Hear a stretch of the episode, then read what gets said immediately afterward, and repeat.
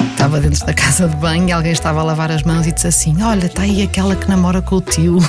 E eu saio da casa de banho e digo: Sou eu, mas há algum problema? Quando eu dei um beijo à Rita, tive que lhe dizer que lhe dei aquele beijo porque ia casar com ela. Eu não percebi que estava apaixonada. Claro que o meu sogro ficou preocupadíssimo e fez o papel dele, tentou-me afastar. Ouvir falar de amor.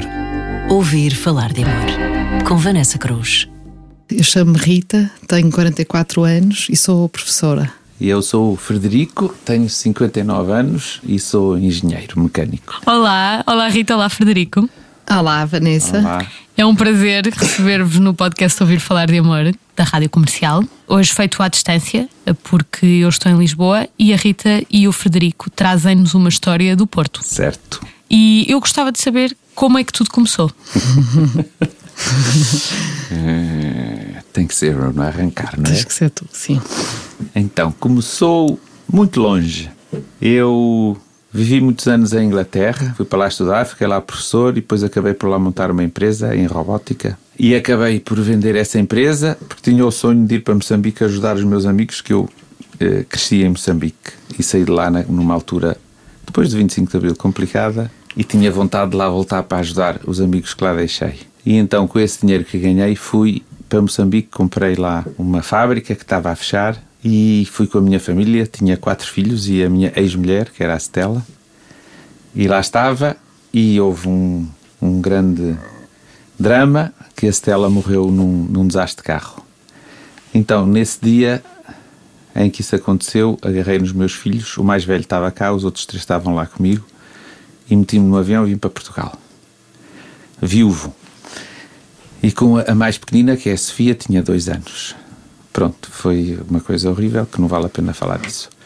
No entretanto, ah, quando chegámos a Portugal, quem nos vem ajudar são as.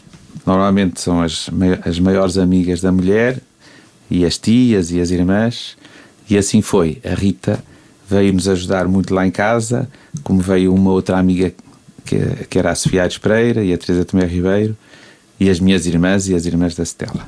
Portanto, foram ajudá-lo a, a cuidar dos seus quatro filhos. Sim.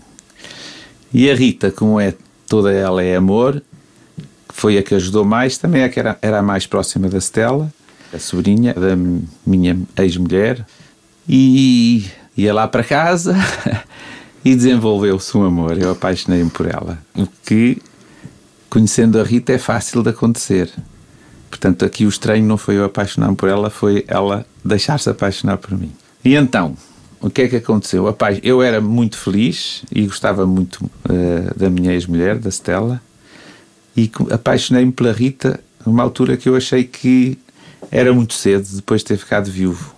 Estamos a falar de oito meses, nove meses, portanto era cedo. E achei estranho porque achei que se um amigo meu fosse apaixonado por uma mulher e ficasse vivo ao fim de nove meses, estivesse apaixonado por outra, que afinal eh, não era nada apaixonado. Então, a primeira pessoa que soube que, eu estava apaixonado pela Rita foi o Frei Bernardo, que é um homem sábio e que acompanhava muita família, a quem eu fui contar a história. Frei Bernardo, eu fiquei viúva há, há pouco tempo e estou apaixonado, não percebo como é que isto é possível. Até tenho medo que pensarem de mim, porque vão pensar que eu era um homem mal casado e não, eu era muito feliz. E o Frei Bernardo disse-me: o amor não escolhe o tempo nem o lugar. E deu-me força. Pronto, e depois lá consegui que a Rita se apaixonasse por mim. Agora, se calhar ela pode contar mais coisas.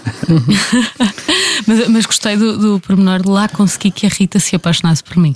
Sim, isso foi uma luta. Foi uma luta. Não foi luta Tinha nenhuma. namorado, ela tinha namorado. Não, não foi luta nenhuma, porque Frederico também é muito querido, muito amigo, muito doce. E eu não percebi que estava apaixonada. Tinha as minhas amigas à volta a dizer: para de ir para lá, para de ajudar, estás apaixonada, vai ser um, um desastre, um filme. Eu dizia: está tudo maluco, eu vou para lá mesmo por amor aos miúdos. E era o que eu achava. E quando dei por ela, eu nem dei por ela, eu confesso. Eu sentia-me bem, se tinha, precisava de ajuda para as aulas, o Federico ajudava-me e realmente sentia que tinha ali um amigo. Mas o que aconteceu mesmo foi um certo dia, Ouvir falar de amor. foi um certo dia que eu cheguei lá à casa e que o Federico abriu a Bíblia. e veio-me mostrar uma história da Bíblia que eu não conhecia, que dizia que, aí até acho que era o irmão, Sim, é uma, uma, uma rapariga que fique vi- eh, viúva, o irmão eh, mais velho do, do marido que morreu deve-se casar com ela. E eu fiquei a olhar para ele e pensei. Há uma Afinal, há aqui uma mensagem, mas nunca tinha pensado naquilo. Com toda a franqueza, nunca me tinha lembrado que poderia estar apaixonada, que não me passava isso pela cabeça sequer. Mas não tinha, tinha namorado, era na altura? Tinha um namorado há 10 anos, na altura estava na fase final, acho que já tinha mesmo acabado. Pronto, porque não, não era para ser, sem dúvida. E entretanto, eh, pronto, passado uns meses, aquilo ficou na cabeça, mas ficou na cabeça meio adormecido. Tinha quantos anos na altura? 25. Estava na- ao rubro na idade de festas, de amigas, de liberdade, de... mas não estava preparada pronto, para casar com uma pessoa mais, 15 anos mais velha. Dentro deste contexto, estava completamente numa altura de vida. Mas um gato. E um dia o, Dico, eu chamo Dico ao Federico, o Dico puxa-me pelo cabelo e dá-me um, dá um beijo, quase forçado. e eu aí fiquei muito assustada, mas ele disse-me: Isto é para casar, não te preocupes. E pronto, e marcou na altura, na altura logo. Portanto, o primeiro beijo que demos foi logo. Que demos, não, que ele obrigou-me a dar-lhe. foi, para logo. marcar casamento. Foi logo para marcar casamento. Como, como assim? Puxou pelos cabelos e deu um beijo? Foi em casa? Foi na cozinha atrás de um armário. Isso lembro-me. Ouvir falar de amor. Uma das vezes que eu estava a ir à cozinha fazer um biberon à Sofia ou qualquer coisa do género e virei-me de costas e ele puxou-me assim pelos cabelos para não ter hipótese. Puxou-me com, com amor, atenção. Mas não estava nada a contar, na- nada disto. Pronto, passava-me pela havia cabeça. Love is in the air, já havia, havia muito. Sim, agora olhando para trás havia Love is in the air, mas eu não pensava, hoje vou lá e vai acontecer isto, hoje vou lá e o que é que ele me vai dizer? Nada, nada, nada. Na minha cabeça não havia nada. Agora olhando para trás havia tudo. Pronto, de uma forma inconsciente, completamente. Então, o que é que acontece? Ah, não sei se sabe, os. Eu também não sabia, aprendi isto porque fiquei com filhos órfãos e andei a estudar. Os miúdos, até aos 3 anos, têm um conceito de mãe no cérebro, é, é um instinto. E, portanto, se ficam sem mãe, substituem por uma outra pessoa que lhes dê amor. Portanto, o conceito de mãe existe. A pessoa pode ser substituída e passa a haver outra. Sim. E a Sofia, que tinha dois anos, passado dois ou três meses da Rita, porque a Rita ia lá à casa muito, ia ao fim do dia para ajudar a, a pôr a Sofia a dormir, para ajudar a dar banho. E a Sofia pediu à Rita: Posso te chamar mãe? Então os, outros, os outros miúdos acharam estranho e disseram: Mãe, não, pode chamar mami. Mas pronto, sempre que a Rita ia lá à casa era uma alegria. Parecia que entrava N borboletas lá em casa, era uma lufada de alegria. E a certa altura, quando eu me comecei a apaixonar por ela, comecei a ir para casa mais cedo. e ela um dia até me disse: Mas então, eu estou a vir aqui para casa mais a esta hora para tu poderes trabalhar e afinal estás aqui em casa. Eu, porque eu estava assim meio babado a ver lá dar banho à Sofia. Estava, na banheira a dar-lhe banho de imersão, portanto eu estava de joelhos e olhei assim para trás e achei aquilo estranho, a maneira como estava assim sentado a olhar para mim. Disse, então venho para aqui para, para te ajudar, para teres liberdade de chegar a casa mais tarde e estás aí. Dizendo, o que é que estás aí a fazer? Não estou a entender. Mas mesmo assim, nessa altura, não achava aquilo estranho, mas eu tive não, disfarçar melhor. não me passava nada pela cabeça. O engraçado era Sim. isso. Mas, a, Mas quando aconteceu o primeiro beijo, pronto, está tudo explicado, o caminho é este, siga, não há dúvida nenhuma que vou ser super feliz e, e sem dúvida que sou 100% feliz. Mas não como é- como é mesmo que- ser mais. como é que de repente ah, há um primeiro beijo e há um casamento marcado? Porque, como eu era casado com uma tia da Rita, Sim.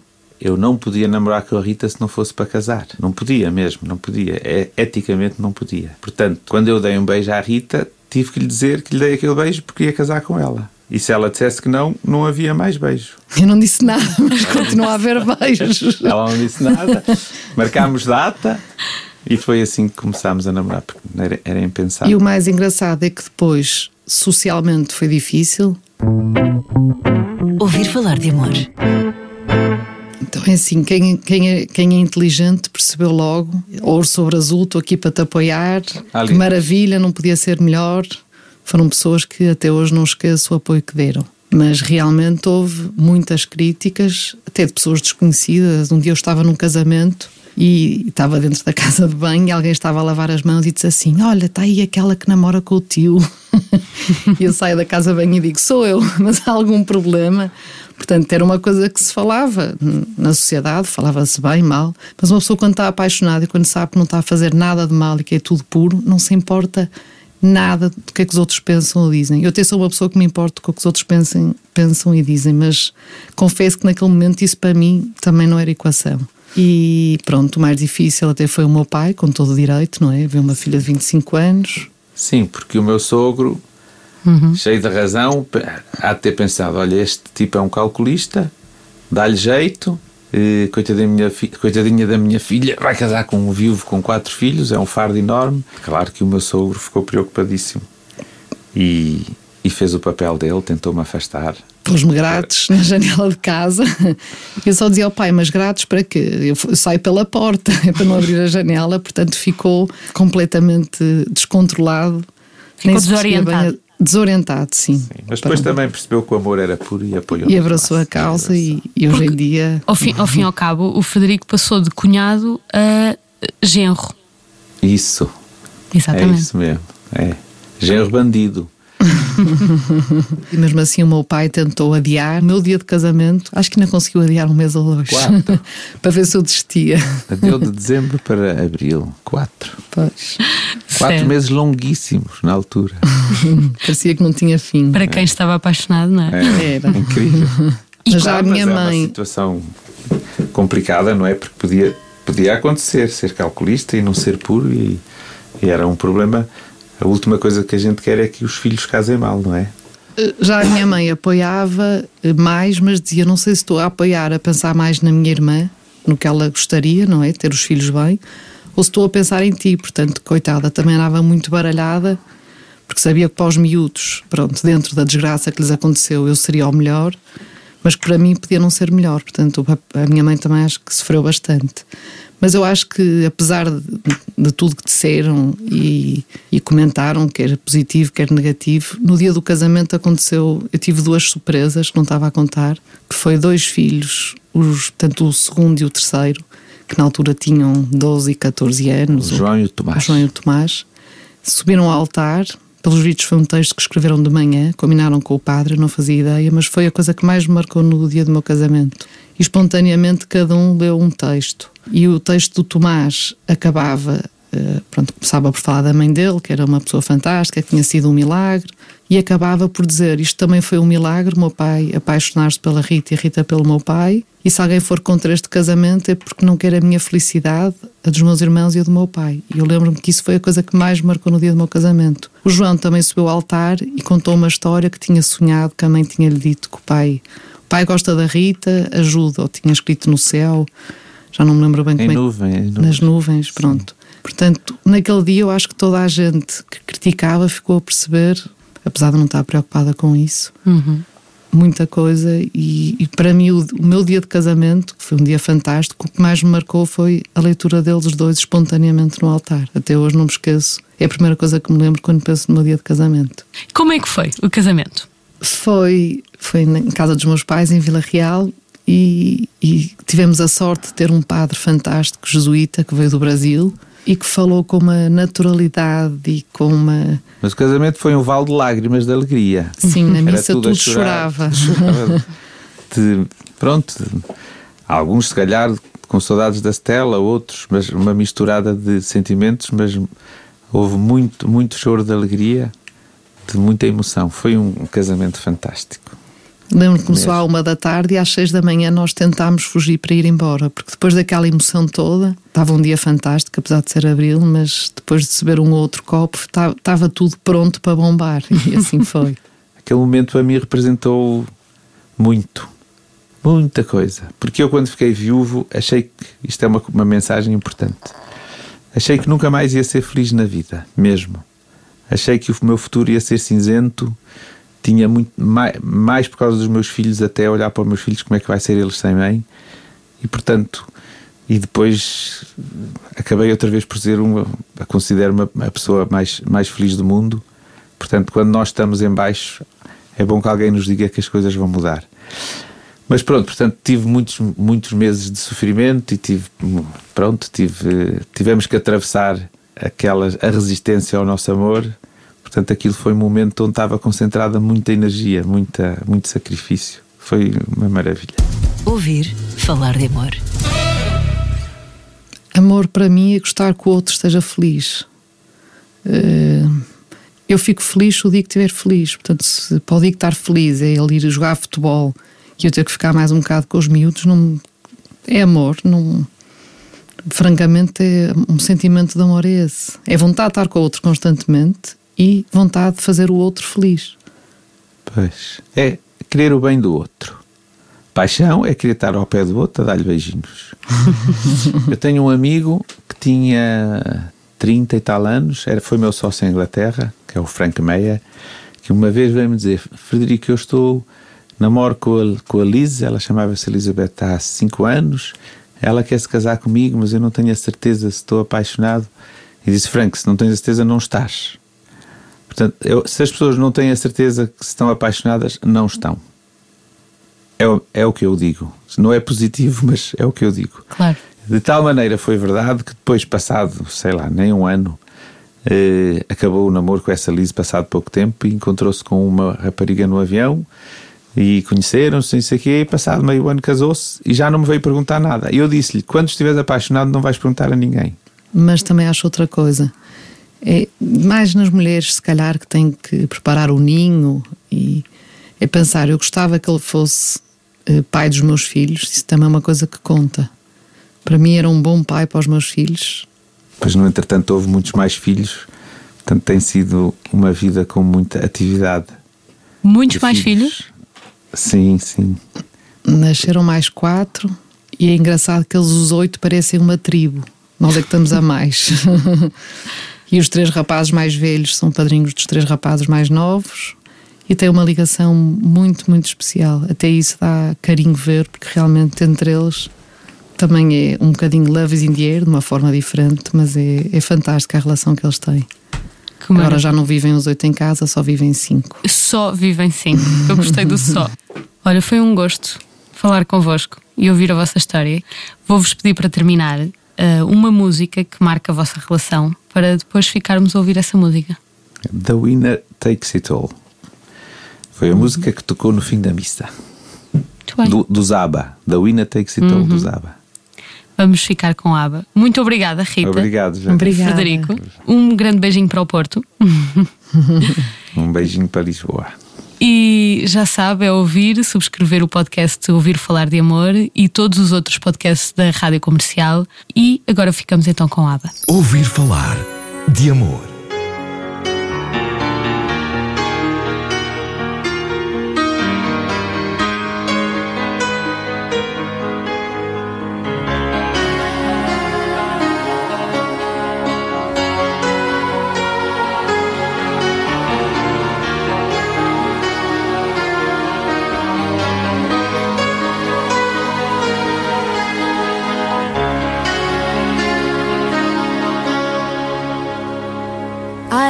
Wanna talk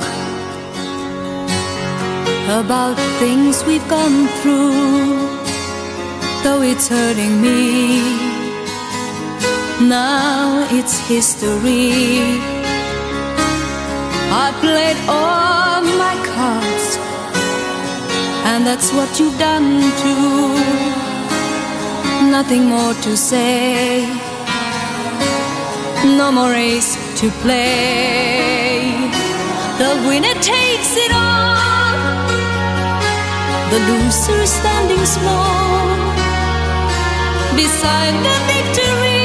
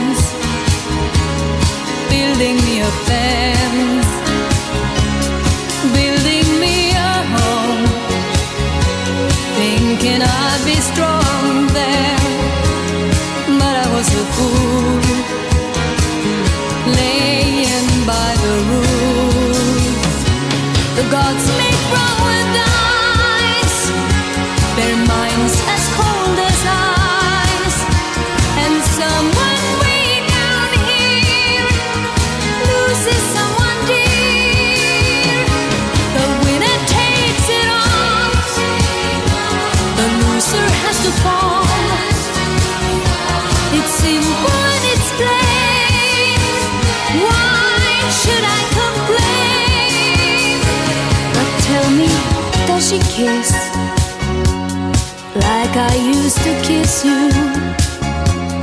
Does it feel the same when she calls your name? Somewhere deep inside, you must know I miss you. But what can I say? Rules must be obeyed.